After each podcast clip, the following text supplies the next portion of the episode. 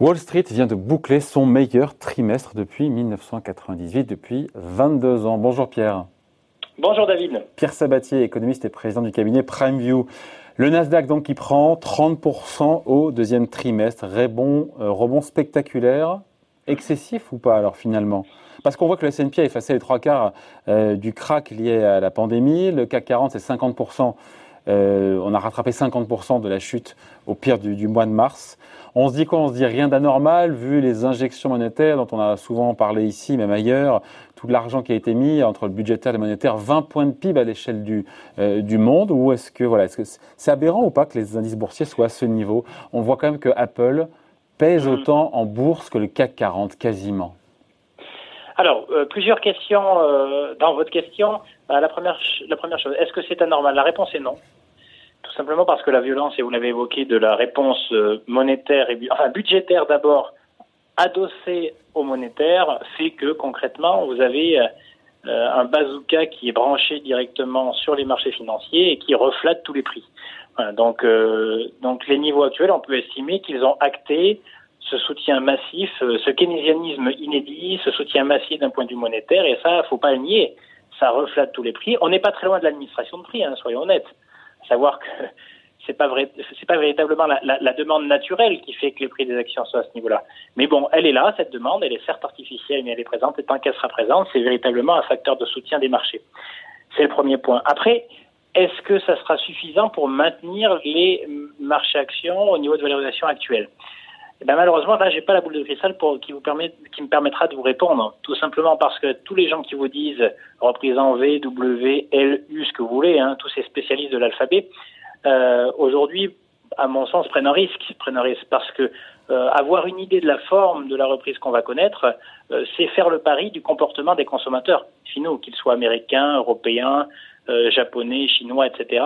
Et ça, euh, on n'a pas d'antécédent, on n'a pas d'antécédent d'historique là-dessus. Hein. Non, mais prenons un exemple pour être très concret hein, dans nos dans nos économies. Euh, nous sommes des économies qui vieillissent. Hein, et toutes les économies riches en fait sont en train de vieillir. Attention, la, crise sanitaire qui est celle du confinement, cette peur, elle est exacerbée chez qui? Sur quel type de population chez nous? Eh bien, beaucoup chez les seniors. Il n'est pas du tout dit que les seniors à qui qui ont eu peur, à juste titre, hein, euh, se remettre à sortir comme auparavant, se remettre à consommer comme auparavant.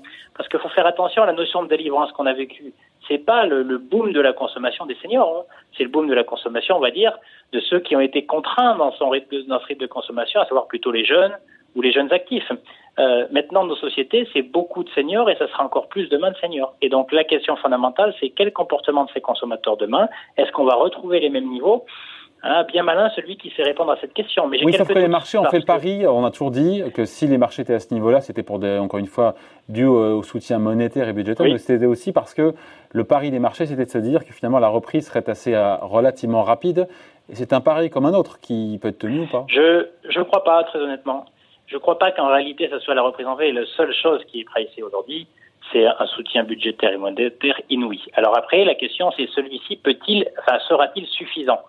Et là, pour le coup, on, parle véritablement économie. C'est-à-dire que euh, si jamais on n'a pas un retour du niveau de consommation, du comportement de consommation comme auparavant, là, clairement, ça veut dire quoi? Ça veut dire que les recettes fiscales qui vont arriver dans les caisses de tous nos États, ce soit sous forme de consommation des ménages avec les impôts sur les sur les, consommateurs finaux ou des entreprises, parce que si bien sûr les, ménages consomment moins, ben, les, entreprises font moins de profit, donc il y a moins d'IS, moins d'impôts sur les sociétés.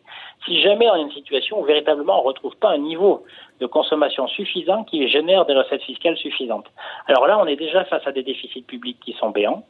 Euh, qui sont certes là aujourd'hui couverts par la politique monétaire, mais si jamais ces déficits continuent de se creuser parce que tout simplement on ne retrouve pas le même niveau de consommation, donc le même niveau de croissance, là, attention, attention, parce que les banques centrales auront-elles les moyens de remettre un deuxième coup, c'est-à-dire d'augmenter encore le soutien? Là, j'ai quelques doutes parce que les gens derrière, les épargnants, vont se dire, mais attendez, pour le coup. On était déjà dans l'administration de prix, on était déjà dans des politiques de soutien, certes artificielles, nécessaires, mais quand même artificielles, extraordinaires, et en fait, faut encore doubler la mise.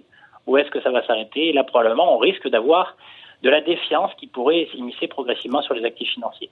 Mais on n'en est pas là. C'est-à-dire que là, le premier temps, c'est vraiment celui de de, de, ce soutien monétaire et budgétaire, il est colossal. Je pense que c'est la seule chose qui est intégrée dans les mais ça, c'est large, oui, mais j'ai envie de dire, c'est largement dans les cours, ça. Et j'ai même envie de dire, toutes les bonnes nouvelles, qu'elles ne sont pas justement un petit peu dans les cours alors, deux, alors, une réponse de court terme et une réponse de moyen terme. Euh, à court terme, c'est-à-dire dans les semaines et même les mois à venir, je pense que la saison de publication de résultats va être déterminante. Véritablement, euh, si bien sûr on n'a pas de un prix, Pour mettre un prix, un coût justement à cette crise.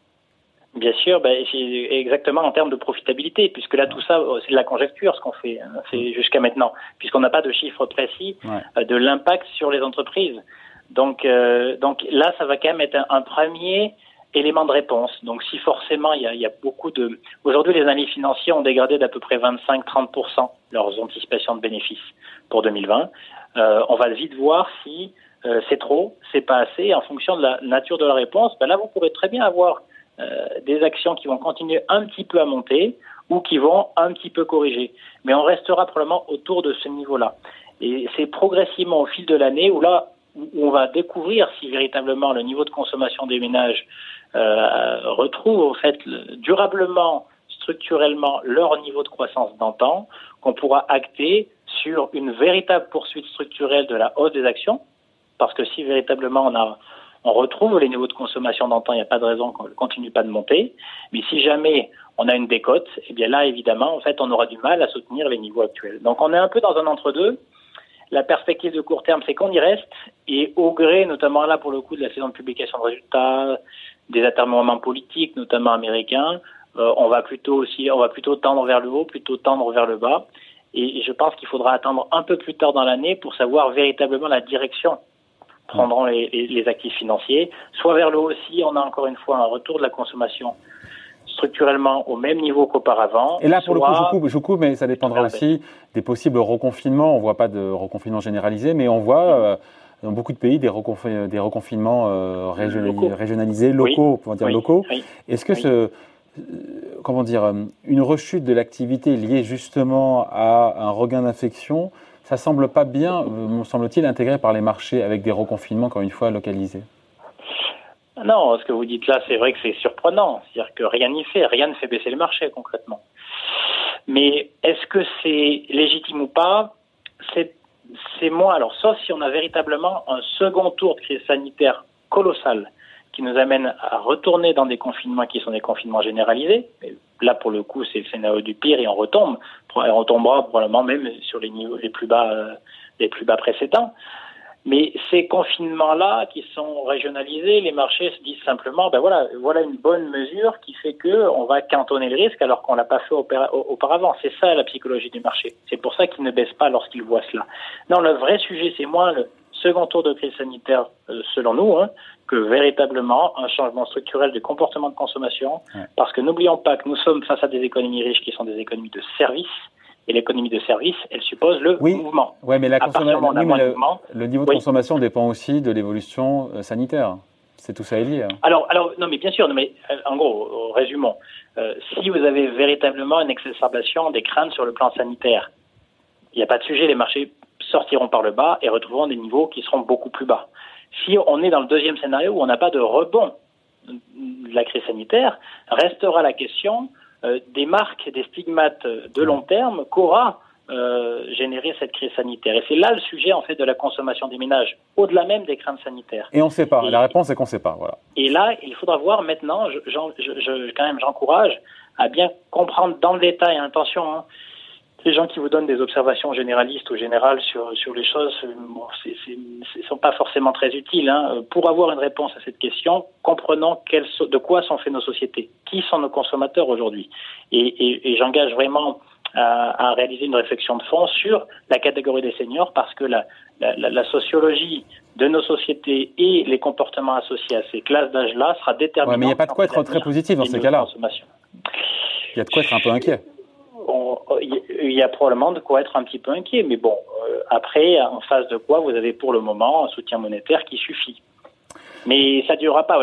Concrètement, là, on est en train de d'effacer les stigmates de la crise. Maintenant, euh, si le changement devient structurel, eh bien, ça remettra encore plus en question les modèles de développement qui étaient déjà interrogés pré-crise.